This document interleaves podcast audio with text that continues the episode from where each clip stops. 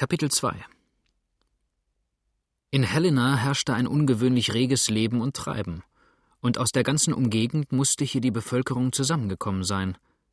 Überall standen Gruppen eifrig unterhaltender Männer, teils in die bunt befransten Jagdhemden der Hinterwäldler, teils in die blauen Jeansfracks der etwas mehr zivilisierten Städter gekleidet, deren heftige Reden und lebhafte Gesten verrieten, dass sie keineswegs alltägliche Gespräche führten.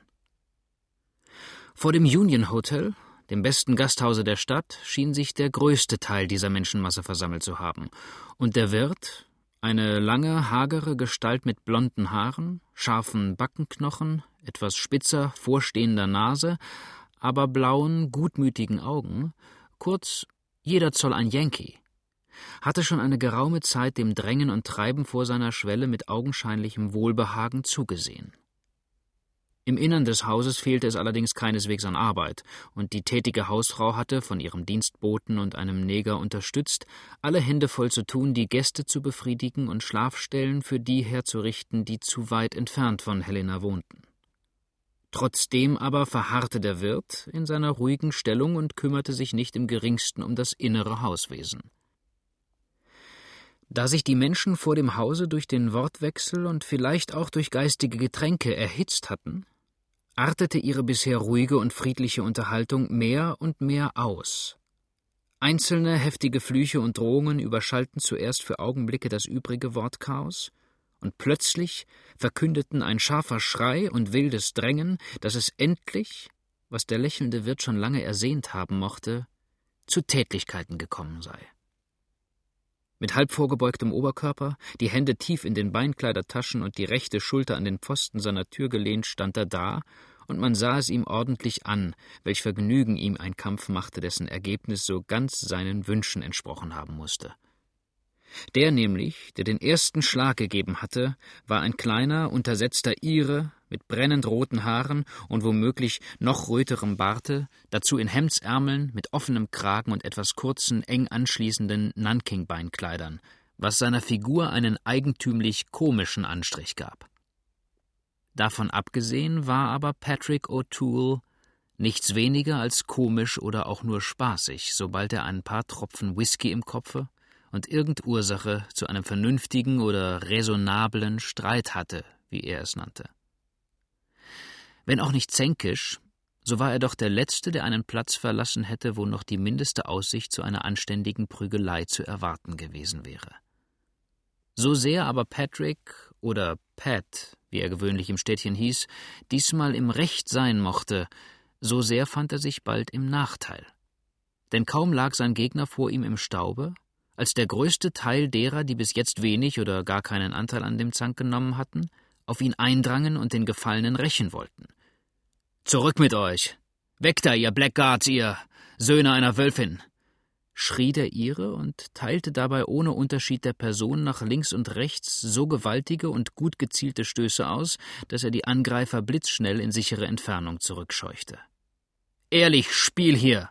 schrie er dabei und streifte sich schnell den immer wieder niederrutschenden Ärmel auf. Ehrlich Spiel, ihr Spitzbuben. Einer gegen einen, oder auch zwei und drei, aber nicht acht und neun. Die Pest über euch. Ich klopf euch die Schädel so breiweich wie euer Hirn, ihr hohlköpfigen Halunken, ihr. Ehrlich Spiel! riefen auch einige aus der Menge und suchten die übrigen Kampflustigen zurückzudrängen. Der zu Boden geschlagene hatte sich aber in diesem Moment ebenfalls wieder aufgerafft, und das eine blau unterlaufene Auge mit der linken Hand bedeckend, riss er mit der rechten ein bis dahin verborgen gehaltenes Messer unter der Weste vor und warf sich mit einem Schrei voll wildem, unbezähmbarem Ingrimm auf den ruhig wartenden Iren. Dieser jedoch fing, ohne weiter seine Stellung zu verändern, den drohend gegen ihn gerichteten und sicherlich gut gezielten Stoß auf, indem er den Angreifer am Handgelenk packte zum zweiten Male niederschlug und nun in dem Rechtlichkeitssinn der ihn umgebenden hinlängliche Bürgschaft zu finden glaubte, dass sie einen anderen ähnlichen Überfall verhindern würden. Die Volksmenge schien ihm aber keineswegs geneigt. Man entzog zuerst den Besiegten seinen Händen, und dann brach der Sturm in plötzlicher, aber desto verheerenderer Gewalt über ihn los. Zu Boden mit dem irischen Hund, nieder mit ihm, tobten sie. Er hat Hand an einen Bürger der Vereinigten Staaten gelegt. Was will der Ausländer hier, der übers Wasser gekommene? Ins Wasser denn mit ihm! schrie ein breitschultriger, bleicher Geselle, dem sich eine tiefe, noch kaum geheilte Narbe vom linken Mundwinkel bis hinter das Ohr zog, was seinem Gesicht etwas unbeschreiblich Wildes und Unheimliches verlieh. Ins Wasser mit ihm! Die irischen und deutschen Halunken verderben armen, ehrlichen Arbeitern ohne dies die Preise. In den Mississippi mit der dünnbeinigen Kanaille, da kann sie mit den Seespinnen Hornpipes tanzen. Mit diesen Worten und einem nicht sehr lauten, aber ganz eigentümlichen Pfiff warf er sich so plötzlich gegen den überraschten Iren, dass er diesen für einen Augenblick zum Wanken brachte. Den geübten Boxer würde er jedoch trotz alledem nicht übermannt haben, wären nicht die ihm zunächst stehenden und mehrere andere, die sich schnell herzudrängten, rasch zu seiner Hilfe herbeigeeilt. So sah sich O'Toole gleich darauf von mehreren Seiten erfasst und zu Boden geworfen. In den Mississippi mit dem Schuft, tobte der Haufen. Bindet ihm die Hände auf den Rücken und lasst ihn schwimmen. Fort nach Irland mit ihm. Er kann sich unterwegs ein Schiff bestellen, schrie ein anderer. Ein paar friedlicher Gesinnte, die keineswegs wollten, dass ein bloßer Streit ein solch tragisches Ende nehmen sollte und den Überwältigten zu retten suchten, wurden leicht zurückgehalten und mit Gebrüll schleppten die Rasenden ihr Opfer dem Flussrande zu. O'Tools Lage war höchst misslich und er selbst wusste nur zu gut, wie feindlich ein großer Teil der Bewohner von St. Helena gegen ihn gesinnt war, um das Schlimmste zu fürchten. Schwerlich würden ihm aber seine verzweifelten Anstrengungen, mit denen er versuchte, den Mördern Trotz zu bieten, etwas genützt haben. Die Übermacht war zu groß, und die Nähe des Flusses ließ ihnen auch keine Zeit zum Überlegen, sondern schien ihr Vorhaben eher noch zu begünstigen. Da war es ein Einzelner, der sich plötzlich mitten zwischen die Wütenden warf und, den Arm des Iren ergreifend, jeden weiteren Fortschritt hemmte. Dieser Einzelne aber war niemand anders als unser freundlicher Wirt Jonathan Smart, der hier mit einer Autorität seinen Halt, das ist genug, aussprach, als ob er von dem Haufen selber zum Friedens- und Schiedsrichter bestellt gewesen wäre. Die Menge zeigte indessen nicht die mindeste Lust, das so unerwartete und ungebetene Einschreiten geduldig zu ertragen. Zurück, Smart! Lass den Mann los und geh zum Teufel! Ähnliche und gleich freundliche Anreden schalten ihm aus fast jedem Munde entgegen. Smart aber behauptete nichtsdestoweniger seinen Platz und rief nur mit fester Stimme dagegen: Ich will verdammt sein, wenn ihr ihm ein Haar krümmt. So sei es denn, schrie der eine seiner Gegner, zog eine kleine Taschenpistole, richtete sie auf den Yankee und drückte ab. Nun versagte zwar zum großen Glück des menschenfreundlichen Retters die Waffe. Jonathan Smart war aber nicht der Mann, der ruhig auf sich zielen ließ. Mit schnellem Griff riss er ein unter seinem Rock verborgenes, wenigstens zwölf Zoll langes Bowie-Messer heraus und führte damit schon in der nächsten Sekunde einen so kräftigen, wohlgemeinten Hieb nach dem entsetzt Zurückfahrenden, dass er ihm, wenn jener Stich saß, den Schädel unfehlbar mit dem schweren Stahl gespalten haben müsste. Der aber, dem die jetzt zornfunkelnden Augen des Gereizten nur zu deutlich verrieten, was ihn erwartete, sprang mit lautem Aufschrei zur Seite, und nur die Spitze des Messers traf ihn vorn an der Schulter und riss ihm den Rock bis hinab an den Saum mit einem Hieb auf. Der Schlag war zu tüchtig geführt gewesen, um an dem vollen Ernst des Mannes nur einen Augenblick zu zweifeln.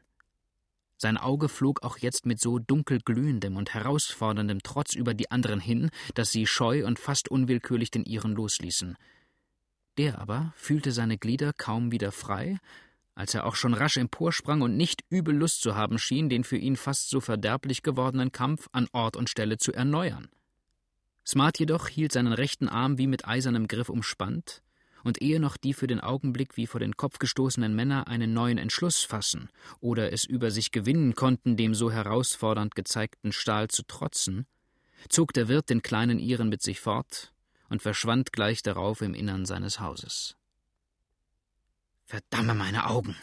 schrie da plötzlich der schon früher erwähnte bleiche Geselle mit der Narbe. Sollen wir uns das gefallen lassen?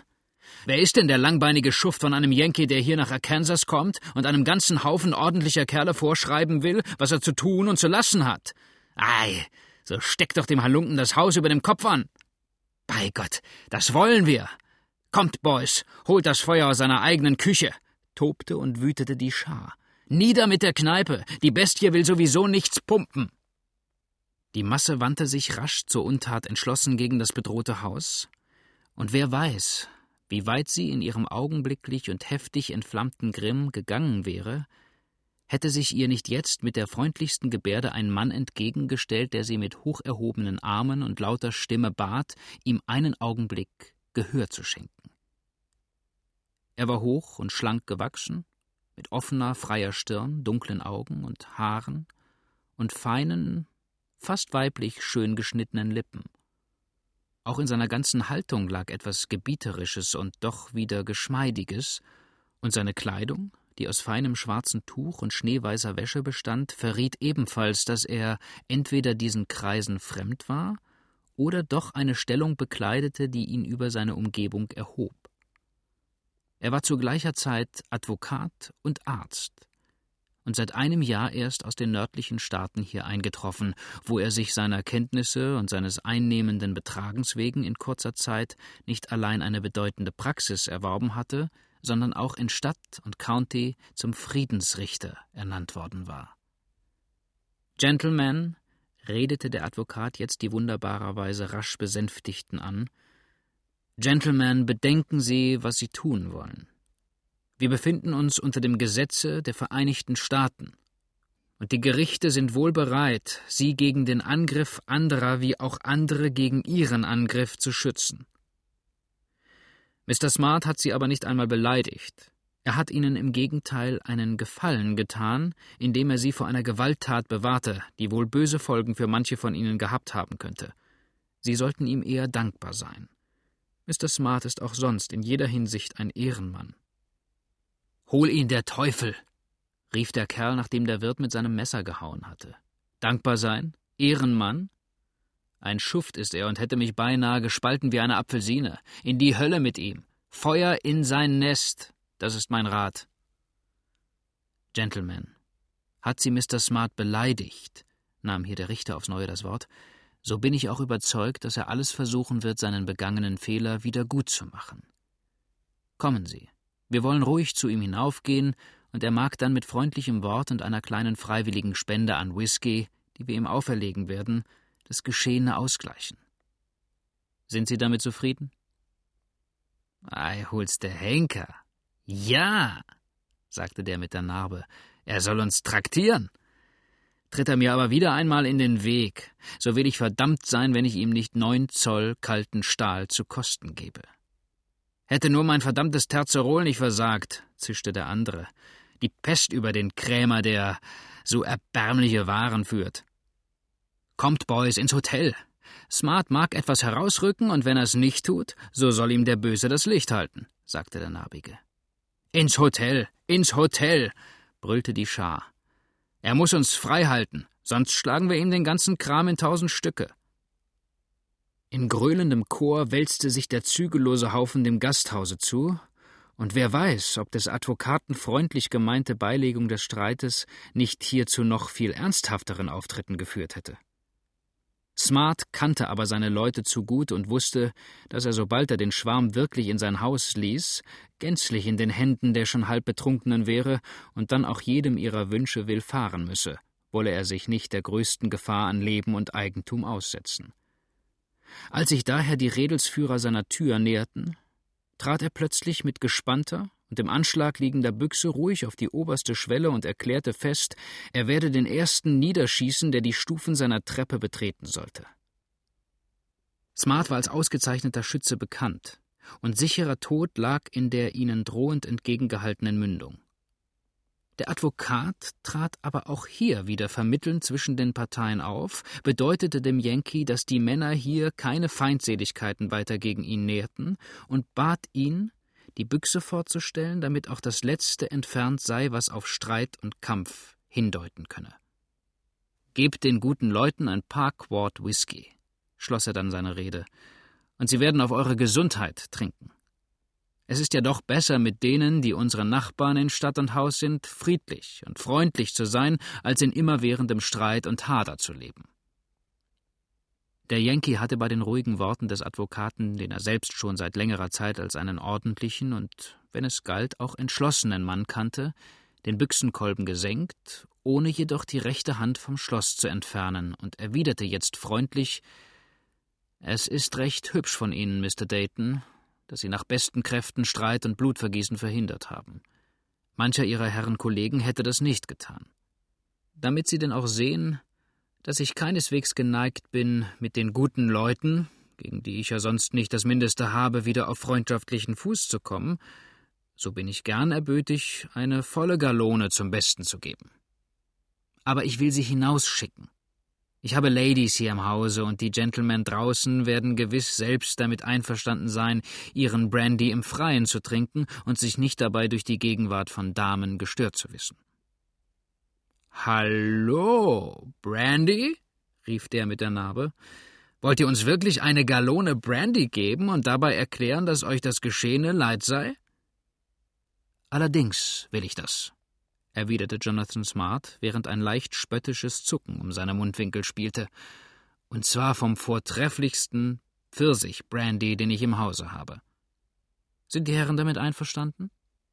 Ei, Bootshaken und Enterbeile, ja, nahm der Bleiche das Wort. Heraus mit dem Brandy. Wenn Unterröcke drin sitzen, wird's einem ordentlichen Kerl doch nicht so recht behaglich zumute.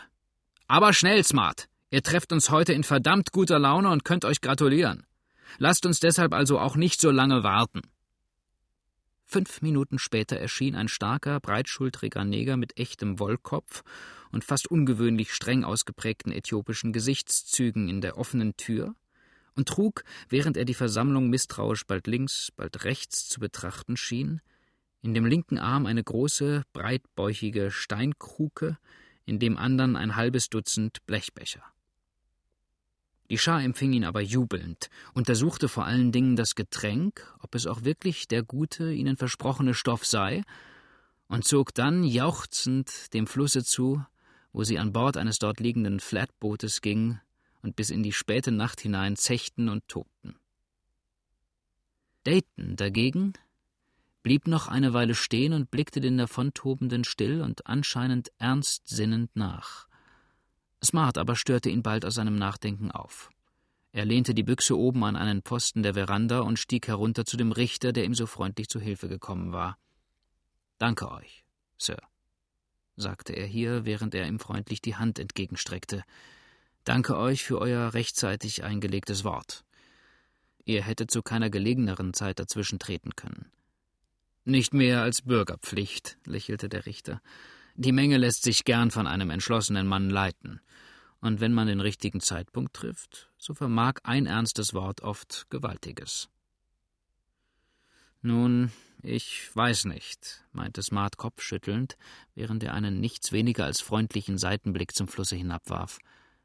Dergleichen Volk lässt sich sonst nicht leicht zurückschrecken, weder von freundlicher Rede noch feindlicher Waffe. Es sind meistens Leute, die nichts weiter auf der Welt zu verlieren haben als ihr Leben, und da sie das keinen Pfifferling achten, der Gefahr deshalb trotzig entgegengehen. Ich bin übrigens doch froh, so wohlfeilen Kaufes losgekommen zu sein, denn Blut zu vergießen ist immer eine hässliche Geschichte. Aber so tretet doch einen Augenblick ins Gastzimmer. Ich komme gleich nach, muss nur erst einmal nach meiner Alten in der Küche sehen und alles Nötige bestellen. Ich danke euch, sagte der Richter. Ich muss nach Hause gehen. Es sind heute mit dem letzten Dampfboot Briefe angekommen, und vom Flusse herunter habe ich auch mehrere Geschäftssachen wegen einen Besuch zu erwarten. Wollt ihr mir aber einen Gefallen tun, so kommt ihr nachher ein bisschen zu mir herüber. Bringt auch eure alte Lady mit. Ich habe noch manches mit euch zu besprechen. Meine Alte wird wohl daheim bleiben müssen, sagte der Yankee lächelnd. Wir haben das Haus voll Leute, aber ich selbst. Ei nun? Ich bin überdies recht lange nicht beim Mrs. Dayton gewesen. Die Burschen werden doch nicht noch einmal kommen. Habt keine Angst, beruhigte ihn der Richter. Das Volk ist wild und hitzköpfig, auch wohl ein wenig roh, aber bewusster Schlechtigkeit halte ich sie nicht für fähig. Sie hätten euch vielleicht im ersten wilden Zorn das Haus über dem Kopfe angesteckt. Wenn der aber erst einmal verraucht ist, so wird keiner mehr daran denken, euch zu belästigen. Desto besser, sagte Jonathan Smart. Angst hätte ich übrigens auch nicht. Mein Saipio hält, wenn ich fort bin, Wacht, und der Hornruf aus dem Fenster kann mich überall in Helena erreichen. Also auf Wiedersehen. In einem halben Stündchen komme ich hinüber. Er trat, während der Richter seiner eigenen Wohnung zuschritt, ins Haus zurück und stand gleich darauf vor seiner besseren Hälfte, wie sie sich selbst zu nennen pflegte, die er übrigens teils durch die übermäßige Arbeit, teils durch die vorangegangene Szene in der übelsten Laune von der Welt fand. Mrs. Smart war auch keineswegs die Frau, die irgendeinen Groll lange und heimlich mit sich herumgetragen hätte. Was ihr auf dem Herzen lag, musste heraus, mochte es sein, was es wollte. So schob sie sich denn, als sie ihren Herrn und Gemahl nahen hörte, den Sonnenbonnet, den sie der Kaminglut wegen auch in der Küche trug, zurück, stemmte beide Arme, in der rechten noch immer den langen hölzernen Kochlöffel haltend, fest in die Seite und empfing den langsam herbeischlendernden Gatten mit einem scharfen So. Was hat der Herr denn heute wieder einmal für ganz absonderlich gescheite Streiche angerichtet? Man darf den Rücken nicht mehr wenden, schon ist irgendein Unglück im Anmarsch. Und kein Kuchen kann im ganzen Neste gebacken werden, ohne dass Mr. Smart nicht seine Finger und seine Nase hineinstecken müsste. Mrs. Smart, sagte Jonathan, der gerade jetzt viel zu guter Laune war, um sie sich durch den Unwillen seiner Gattin verderben zu lassen, ich habe heute ein Menschenleben gerettet, und das sollte ich denken, Ach, was da, Menschenleben, unterbrach ihn in allem Eifer Mrs. Smart. Menschenleben hin, Menschenleben her, was geht dich das Leben anderer Leute an? An deine Frau sollst du denken, aber die mag sich schinden und quälen, die mag sich mühen und plagen, das ist diesem Herrn der Schöpfung ganz einerlei. Er wirft auch die Gallonen guten Pfirsichbrandy gerade so auf die Straße hinaus, als ob er sie da draußen gefunden hätte, während ich hier im Schweiße meines Angesichts arbeiten und unser aller Brot verdienen muss wäre mit der gehabten Mühe keineswegs zu teuer erkauft gewesen, fuhr Smart ruhig fort, ohne die Unterbrechung seines Weibes auch nur im mindesten zu beachten. Ich sage dir aber, es wäre zu beachten gewesen, eiferte die hierdurch nur noch mehr erzürnte Frau. Es wäre zu beachten gewesen, wenn du nur so viel Gefühl für dein eigen Fleisch und Blut hättest. Aber Philippchen kann heranwachsen und groß werden, das kümmert dich nicht. Nach deiner Wirtschaft geht alles zugrunde und muss alles zugrunde gehen. Und wenn der arme Junge einmal das Alter hat, so wird er wohl nicht einmal eine Stelle haben, wohin er sein Haupt legt. Du Rabenvater! Der Rabenvater hatte auch keine Stelle, wo er sein Haupt hinlegen konnte, als er heranwuchs, lächelte Mr. Smart gutmütig und rieb sich dabei die Hände. Mr. Smart Senior gab ihm aber allerlei gute Lehren, und die haben denn auch so gute Früchte getragen, dass sich Smart Junior nach mehrmaliger Ernte das schönste Gasthaus in ganz Helena bauen konnte. Smart Senior ist nun tot und Smart Junior ist Smart Senior geworden. Wenn also in natürlicher Folge Smart Junior jetzt. Nun höre einmal auf mit all dem Unsinn von Senior und Junior. Gehe an dein Geschäft, besorge die Pferde, die draußen im Stalle stehen, schick mir den Neger her und lass ihn Bohnen von dem Feld bringen. Zum Kaufmann muss er auch hinübergehen, um das Fass Zucker zu holen. Mann, du wirst mich mit deinem Leichtsinn noch in die Grube bringen. Dem Rate des Smart Senior so folgt, wie Smart Senior damals dem seines Vaters folgte, fuhr der unverwüstliche Yankee ruhig und unbekümmert fort, so ist alle Hoffnung vorhanden, dass auch ohne unser Zutun Smart Junior schon seinen Lebensunterhalt auf anständige Weise gewinnen wird. Saipio soll herkommen, schrie jetzt Mrs. Smart wirklich zur äußersten Wut getrieben, während sie mit dem Fuß stampfte und den Stiel des Löffels auf den einzigen kleinen Tisch niederstieß. Hörst du, Jonathan, Scipio soll herkommen und nun fort mit dir, Mensch, der du meinen Tod willst, oder ich gebrauche, so wahr mich unser lieber Herrgott erhören soll, mein Küchenrecht. Und mit raschem Griff erfasste sie den langstieligen, kupfernen Schöpfer und fuhr damit in den Kessel voll siedenden Wassers, der über dem Feuer zischte und sprudelte. Nun wusste Mr. Smart allerdings, dass es zwischen ihnen, trotz des von Seiten Madams oft hitzig geführten Zungenkampfes, nie zu Tätlichkeiten kam, denn Madame kannte zu gut den ernsten und festen Sinn ihres Mannes, um so etwas je zu wagen. Um aber auch jedem Wortwechsel ein Ende zu machen und die erzürnte Ehehälfte, die ihm sonst eine brave und treue Gattin war, freundlicher zu stimmen, zog er sich ruhig zur Tür zurück und fragte nur hier, die Klinke in der Hand, ob Mrs. Smart sonst noch etwas zu bestellen habe, da er ein paar Geschäftswege machen müsse. Diesen Rückzug nahm Madame übrigens als ein stillschweigendes Zeichen der Anerkennung ihrer Autorität, und bedeutend milder gestimmt goss sie das kochende Wasser wieder zurück in sein Gefäß, wischte sich mit der Schürze den Schweiß von der geröteten Stirn und sagte in noch halb ärgerlichem, aber doch nicht mehr heftigem Tone Nein, Mr. Smart, wenn Sie Ihre Geschäfte außer dem Hause haben, so brauchen Sie sich auch nicht um die meinigen zu kümmern. So viel sage ich Ihnen aber, die Pferde sind sämtlich gefüttert und besorgt, bemerkte Smart. Und das Fass Zucker steht in der Bar. Aber die Bohnen sind von Saipio schon vor einer halben Stunde gepflückt worden. Und die beiden Zimmer, die noch für die letztgekommenen Gäste geräumt werden sollten, können jeden Augenblick bezogen werden, lächelte Jonathan. Mr. Smart und Saipio haben das alles besorgt. Sonst noch etwas? Madame wurde jetzt wirklich ärgerlich, dass weiter gar nichts zu bemerken war, und arbeitete mit immer größerem Eifer und röter werdendem Gesicht in den Kohlen herum. Schon zweimal hatte sie sich vergebens bemüht, den schweren eisernen Kessel aufs Feuer zu heben.